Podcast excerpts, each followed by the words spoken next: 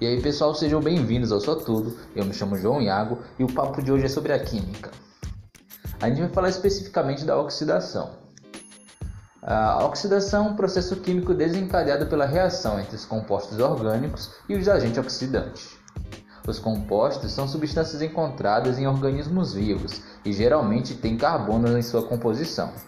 Por outro lado, o agente é o que ganha elétron e o que sofre redução, ocasionando o que chamamos de oxidação. A oxidação também é chamada de oxirredução, porque a sua reação ocorre simultaneamente com a transferência de elétrons. O curioso é que essa nomenclatura vem porque no início acreditava-se que o oxigênio era o agente responsável pela reação química. Porém, não é verdade. Após anos de pesquisas, observou-se que pode haver oxidação sem a presença do oxigênio.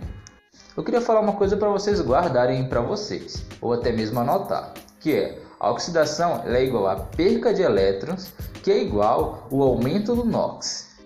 Já a redução é igual a ganho de elétrons com a diminuição do NOx.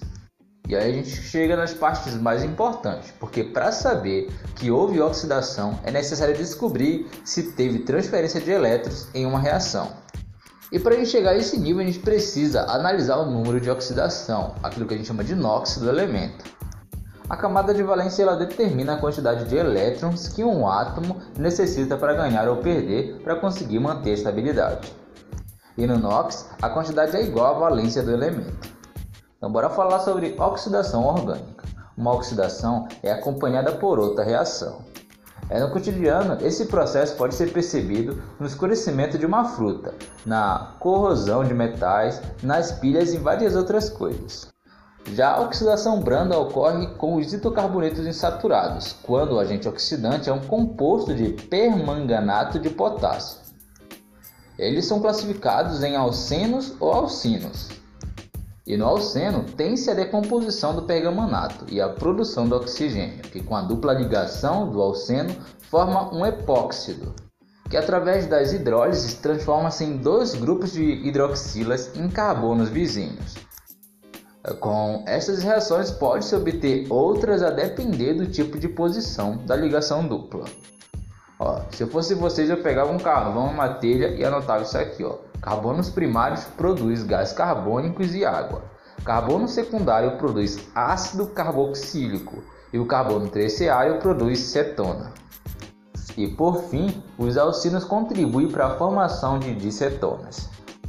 Agora bora para a oxidação energética. Olha, se a dupla de alcenos é, se romper da ligação, Nessa reação, o pergamanato de potássio encontra-se meio quente e ácido, tornando a reação mais energética.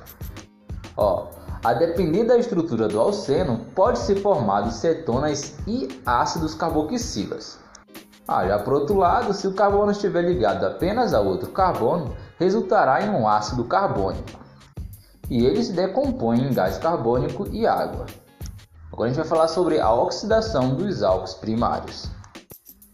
É oxida-se energético como o pergamanato de potássio, o dicromato de potássio em meio sulfúrico. Todos esses palavrões que eu falei para vocês resultam no aldeído, e se houver grande quantidade de agente oxidante em um ácido carboxilo. Agora a gente vai falar sobre a oxidação ozonolise. Ela ocorre com os alcenos quando o agente oxidante é um gás ozônio e ele tem que estar na presença de água e zinco.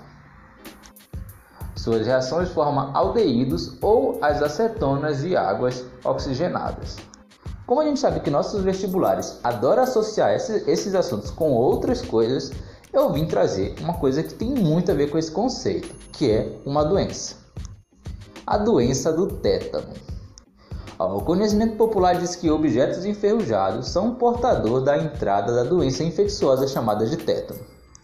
Infelizmente, eu vou ter que discordar dessas pessoas. E isso não é verdade. Na verdade, não é bem assim. De fato, objetos enferrujados podem transmitir a doença, mas não pelo fato de estarem oxidados. O tétano, na verdade, é causado pela toxina da bactéria Clostridium tetani ela penetra o organismo através de ferimentos na pele. Depois, a toxina age sobre o sistema nervoso central, provocando contratura musculares, aqueles espasmos. A causadora do tétano é encontrada no solo, na poeira e nas fezes de animais. Como os objetos enferrujados geralmente estão em contato com as sujeiras, têm grande chance de estarem contaminados. Por isso, associa-se a doença ao ferrugem. Essa bactéria se reproduz em ambientes sem oxigênio, como é o caso do ferimento na pele. Já a oxidação do metal do ferro geralmente é um lugar favorável que a bactéria se esconda e se desenvolva. Contudo, ela só é perigosa quando há contato direto com o ferimento. A maneira mais simples de se prevenir dessa doença é tomando a vacina. Não que eu seja um pregador da vacina no Brasil, eu só acho que ela é a forma mais eficaz que a gente tem de se prevenir. Então não esqueçam de se vacinar. E se vocês não viram um podcast falando sobre a vacina no Brasil e o possível chance de vir como tema de redação, é só procurar aí atrás que vocês vão achar. Esse foi um resumão sobre a oxidação foi só um conceito, é claro que não teve nada tão aprofundado, então seria muito interessante que vocês pesquisassem sobre esse tema, começassem a resolver exercícios, porque como eu falei, ciências naturais dificilmente se aprende por podcast. Eu espero que vocês tenham gostado desse podcast, que eu tenha contribuído para o universo acadêmico de vocês. Até uma próxima, Aston.